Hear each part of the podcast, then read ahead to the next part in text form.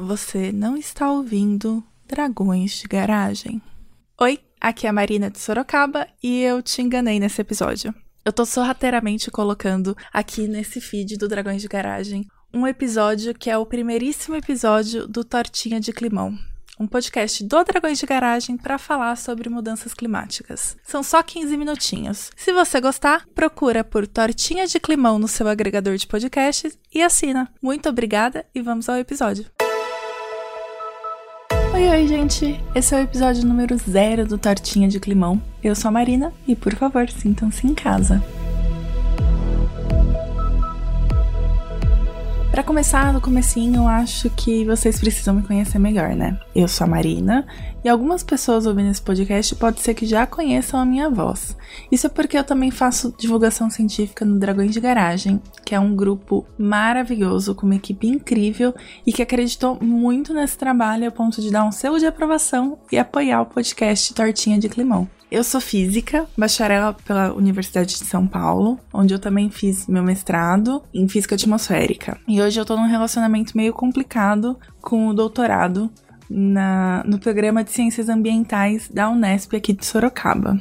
E durante toda a minha pós-graduação, meu interesse principal foi voltada para física atmosféricas com nuvens e satélites. Hoje eu trabalho com sensoriamento remoto ainda por satélite e como ele pode dar informações sobre nuvens e aerossóis desde antes de começar a pós-graduação, mas principalmente depois de começar a pós-graduação, eu sou absolutamente fascinada pelo tema de mudanças climáticas. Não só porque é um tema urgente, mas é um tema muito, muito transdisciplinar. Você tem uma quantidade riquíssima de conteúdo e quando você começa a aprender e estudar a respeito, você fica fascinado com a quantidade de conteúdo interessante que tem envolvido. Mas óbvio, também porque é um tema importante e é um problema, né? Sim, a gente tá falando de um problema que a gente tem que aprender a lidar. A gente já tá lidando com as mudanças climáticas hoje em dia. E se a gente quiser criar um futuro menos dramático, menos ruim, ou um futuro melhor, a gente precisa se envolver e hum, aprender a respeito para criar melhores condições para esse futuro melhor acontecer. Porque no fundo é isso que a gente quer, um futuro melhor. A gente quer viver em harmonia com o planeta e não extinguir espécies ou, sei lá, até a gente.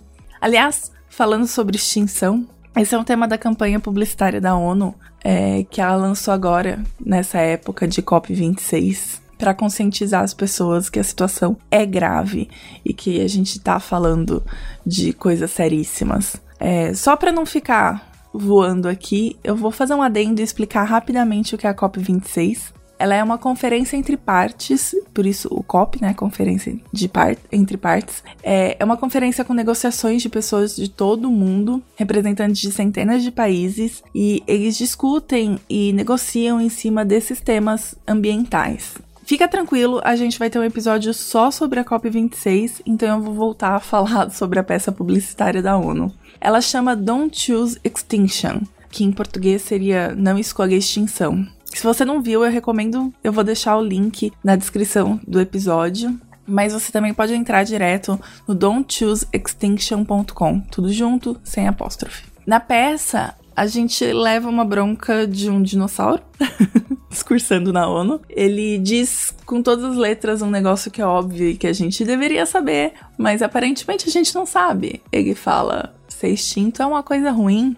O dinossauro lembra que eles tiveram pelo menos um asteroide e a nossa desculpa qualquer, é? porque a gente tá caminhando para um desastre climático e mesmo assim a gente segue fazendo umas coisas muito burras, tipo subsidiar combustível fóssil. É como se os dinossauros investissem bilhões em asteroides gigantes a caminho da Terra. Inclusive, é exatamente isso que ele fala no vídeo. É bem ridículo, mas é o que a gente tá fazendo. Porque o ridículo não é um dinossauro discursando na ONU, mas é o que a gente tá fazendo com a gente mesmo. A peça é engraçadinha, e eu acho que é engraçadinha na medida certa, porque ela coloca para pensar como a gente chegou nesse ponto, sabe? A gente tá num ponto tão dramático, tão crítico, e a gente continua cometendo uns erros tão bobos.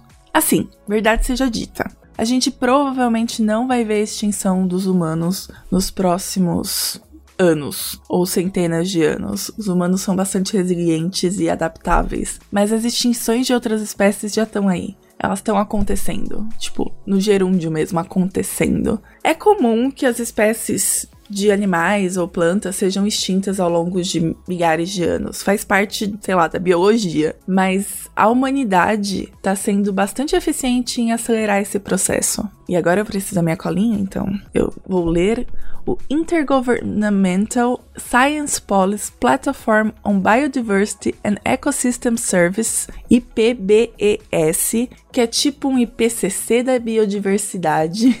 E bom, se você não sabe o que é IPCC, eu vou explicar muito resumidamente. É um órgão cheio de cientistas que fica avaliando o que tem de top na ciência climática para fazer uns relatórios e falar pra gente, olha, toda a ciência climática tá falando essas coisas aqui. Os relatórios costumam ser imensos. Esse IPBES é como se fosse o IPCC da biodiversidade. São cientistas reunidos vendo o que tem de top na ciência para falar sobre biodiversidade. Eles emitiram um relatório em 2019 para falar que a humanidade está acelerando os processos de extinção como nunca antes visto na história. Eles comentam que a humanidade mexeu com praticamente 3 quartos da superfície terrestre e 66% da, dos oceanos é bastante intervenção. E essas intervenções, esses impactos são bem sensíveis para a biodiversidade. Hoje temos cerca de um milhão de espécies de animais e plantas ameaçados de extinção.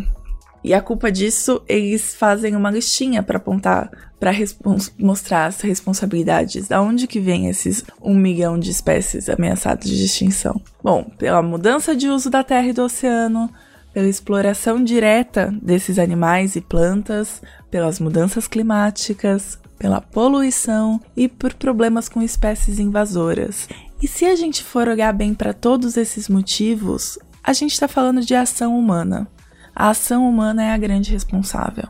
Assim, o problema que a gente está enfrentando é muito grande. Eu não vou mentir para você. É provável que esse seja um dos temas mais importantes da atualidade. E eu acredito piamente que entender melhor os conceitos envolvidos faz com que a gente tome melhores decisões. Ainda que não são as ações individuais só que vão mudar o mundo, infelizmente a gente precisa de ações bem coordenadas e tomadas por quem tem poder. Se a gente aprende, entende e toma as decisões de forma consciente, talvez na hora de, de dar poder para as pessoas, a gente faça isso de uma forma um pouquinho melhor. Sim, eu tô falando de quando a gente vai para a urna apertar os números e confirma. Se a gente pensa um pouquinho mais a respeito, talvez as coisas fiquem um pouco melhores. E bom, se a gente sabe o que está acontecendo, se a gente se, se empodera do tema, a gente também pode cobrar das pessoas que têm poder, mesmo que a gente não tenha votado nelas, ou de bilionários que estão mandando objetos fálicos para o espaço, a gente pode cobrar deles que ações para lidar com a emergência climática sejam tomadas.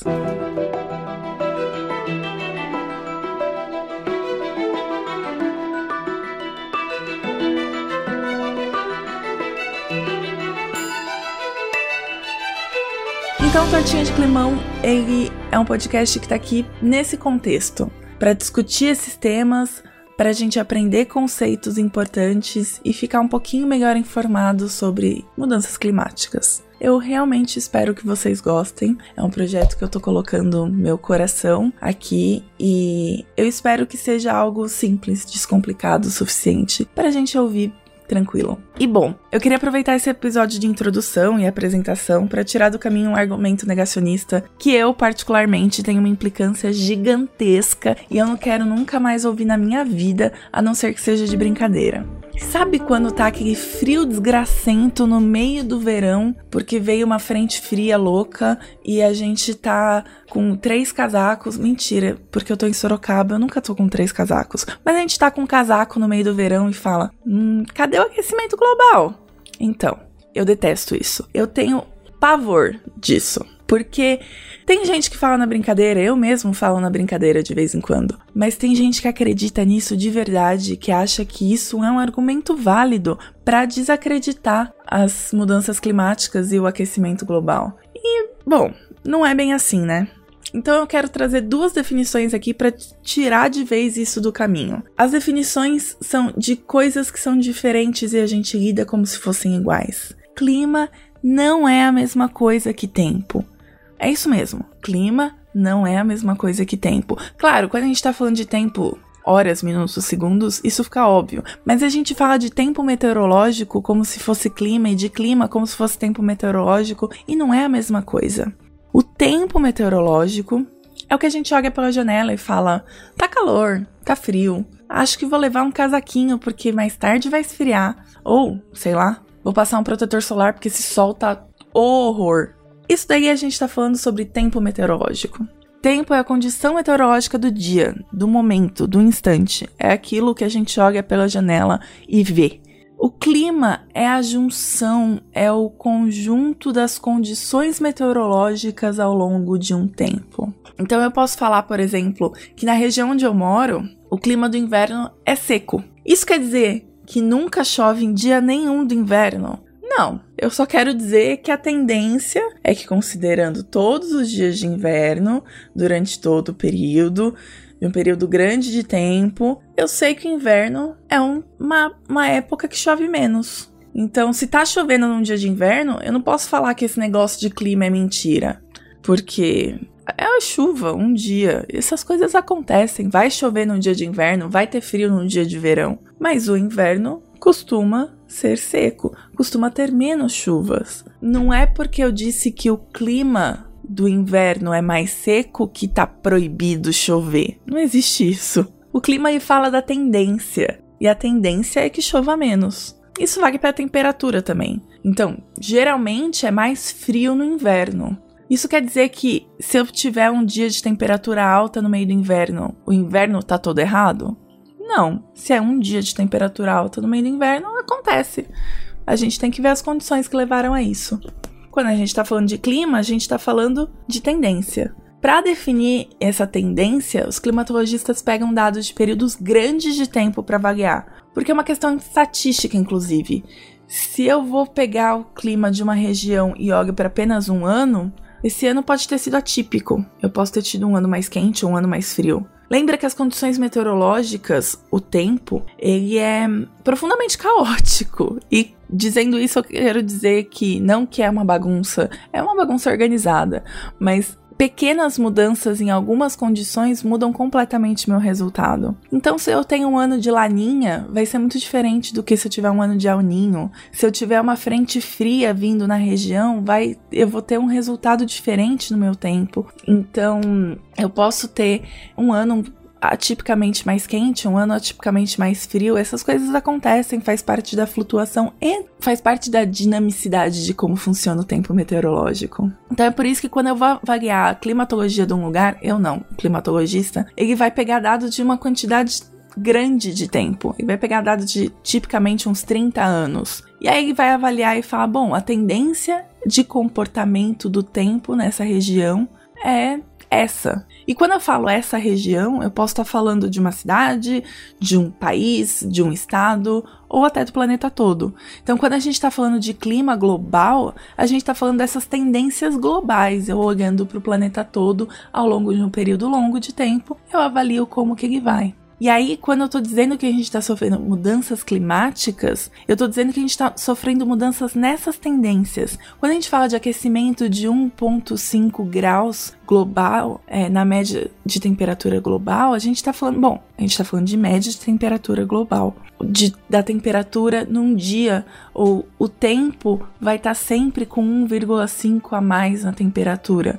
Não, estou falando que da média, ou seja, pegando a temperatura num grande período de tempo, nessa região toda, que no caso é o globo terrestre, eu vou ter esse deslocamento para a direita, né, para temperaturas mais altas, de tempo meteorológico mais quente. Pode ser que lugares que, onde eram mais seco no inverno possa vir a ter mais chuvas, mas não é por causa de um, dois, 30 dias de chuva que eu vou definir isso. Eu vou definir isso olhando a tendência de um período longo, de 30 anos, 40 anos. Eu vou pegar todo esse período e falar: olha só, realmente está chovendo mais, né? Então, se tá chovendo hoje, no seu inverno, que não é aqui no hemisfério sul no momento, é, não significa que deixou de ser seco se você tá numa região que costuma ser seca. Então é basicamente isso. Se eu vejo um único acontecimento ao longo de um dia, de um mês, de um ano, um período curto de tempo, eu não posso usar isso para desqualificar uma tendência climática ou para qualificar uma tendência climática. Mas eu tô falando mais de desqualificar porque é isso que o argumento do Ué, cadê o aquecimento global?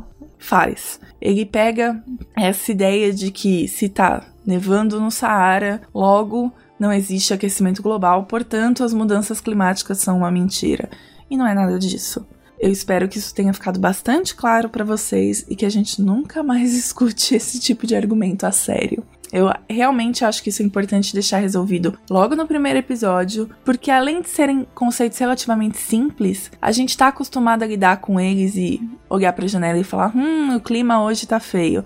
Tudo bem, pode continuar falando isso, a polícia do clima não vai te pegar, mas é importante você saber que são coisas diferentes, que clima não é a mesma coisa que tempo, e a gente não pode olhar pro tempo isoladamente e determinar que isso é uma tendência climática, certo? A gente se vê de novo daqui duas semanas. Muito obrigada por terem ouvido. Podem entrar em contato através do contato arroba tortinhadeclimão.com. Esse podcast é do seu Dragões de Garagem. A edição é uma obra maravilhosa do Thiago Miro. A pauta e a produção é de Marina Monteiro. E se você quiser colaborar, você pode entrar no dragõesdegaragem.com e ir na aba Seja Doador. O Dragões de Garagem financia esse podcast, então vocês podem financiar esse podcast através do Dragões de Garagem. Muito obrigada e até a próxima!